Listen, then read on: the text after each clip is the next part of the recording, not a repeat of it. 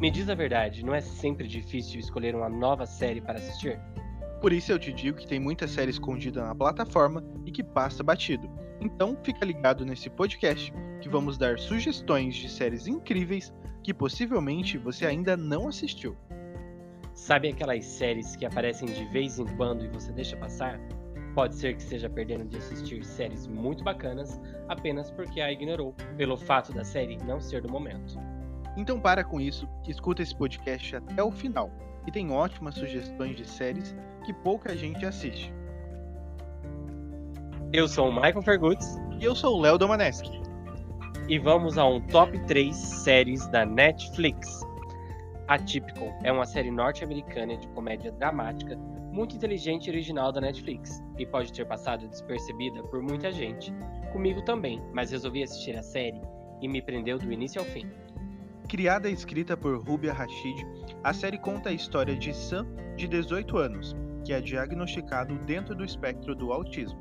Galera, essa série é muito boa. Se você gosta de drama e comédia, pode assistir Atypical. A primeira qualidade aí da série é que ela aborda o espectro do autismo, um tema muito pouco debatido. Além disso, a produção agradou muitos dos telespectadores, por conseguir debater de forma leve um tema considerado tabu. É, pra quem não sabe, Léo, pessoas com o transtorno do aspecto do autismo têm vários desafios, com habilidades sociais e comportamentos repetitivos. Personagem e. Falei singular. Aqui você corta, Michael. valeu. E se você gosta de conhecer a história de todos os personagens de uma série, então ela é pra você. Apesar do protagonista ser o Sam, a série consegue acompanhar outros personagens e explorar também as suas questões. A série estreou em 2017 e tem três temporadas com episódios de 30 minutos.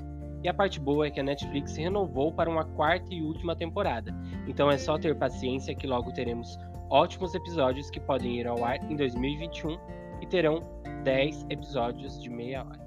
Olha aí. E também a gente pode falar que o elenco está impecável. Sam Gardner, interpretado por Kara Gerst, que manda muito bem no papel, tanto nas cenas cômicas quanto nos momentos sérios. Temos também a irmã do Sam, a Casey, interpretada por Bridget, que é uma menina estudiosa, que quer um futuro para ela, só que ela vê o Sam como prioridade, porque ele precisa de muita atenção, e a série vai abordar esta questão. Outro personagem importante é o Zahid, que é o melhor amigo do Sam, interpretado por Nick Dodone, que traz muitas cenas cômicas com seu jeito encantador. Então, pode adicionar essa série na sua lista da Netflix sem medo, porque vale a pena assistir. E em tempos em que a abstinência é recomendada como política pública para a saúde dos jovens, como defende, por exemplo, a ministra dos Direitos Humanos Damares Alves, abordar sexo na adolescência pode ser uma tarefa arriscada para os produtos audiovisuais, não é, Léo? Exatamente, Michael. Com uma proposta bem humorada, leve e didática, Sex Education, série da Netflix, conquistou o lugar de título mais assistido da plataforma, desde o início de 2020. A produção original da Netflix ganhou ainda mais o público internacional com o lançamento da segunda temporada. O que já era bom nos primeiros oito episódios ficou ainda muito melhor, sério. Isso mesmo, Michael, criada por Laurie Nunn, ela acompanha a vida de Otis, um jovem que precisa lidar com todos os conflitos da adolescência e o quanto ela afeta as pessoas ao seu redor na escola. Ele, um adolescente socialmente inapto que vive com sua mãe, uma terapeuta sexual. Apesar de não ter perdido a virgindade ainda, ele é uma espécie de especialista em sexo e abre uma clínica para ajudar colegas na escola, Michael. Tinha tudo pra vir cheia de clichês e estereotipos, né? A parte maravilhosa dessa história é que a série passa longe de tudo isso e mostra que é uma das coisas mais reveladoras. É uma das coisas mais relevantes de se assistir hoje, não.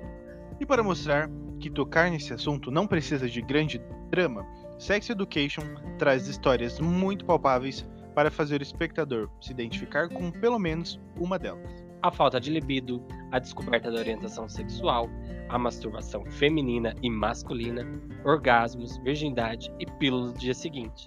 Assuntos não faltam para o roteiro, Michael, que aborda tudo isso e muito mais de forma simples, despretensiosa e bem educativa. Afinal, Sex Education. Algo notável, né, Léo? São as séries e filmes que fizeram sucesso nos anos 1990 dos anos 2000, né? Não, mas...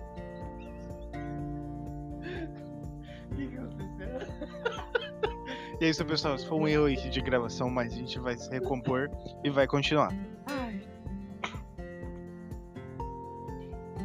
3, 2, 1. Algo notável, Léo, são as séries e filmes que fizeram sucesso nos anos 1990 e 2000, com um recorte de adolescência, ensino médio, sabe? Vamos perceber que o padrão branco, loiro e hétero era o que predominava em tudo naquela época, né? Isso mesmo, Maicon. E a representatividade ganhou espaço nas produções cinematográficas mais recentes. E Sex Education dá uma aula nesse quesito. Você acha que essa representatividade faz a diferença hoje, Mike? Toda a diferença, né, Léo? Pensa, o atleta, a estrela é um menino negro, o protagonista e o coadjuvante têm orientações sexuais diferentes e ainda assim são melhores amigos. O crush coletivo é um francês com ascendência palestina. A jovem de cabelo rosa é abertamente feminista. Amigas se descobrem que se gostam. O vizinho é um cadeirante. A colega de teatro é assexuada. Raça, gênero, classe ganham outro teor nas mãos das roteiristas da série. É como a vida deve ser, concorda?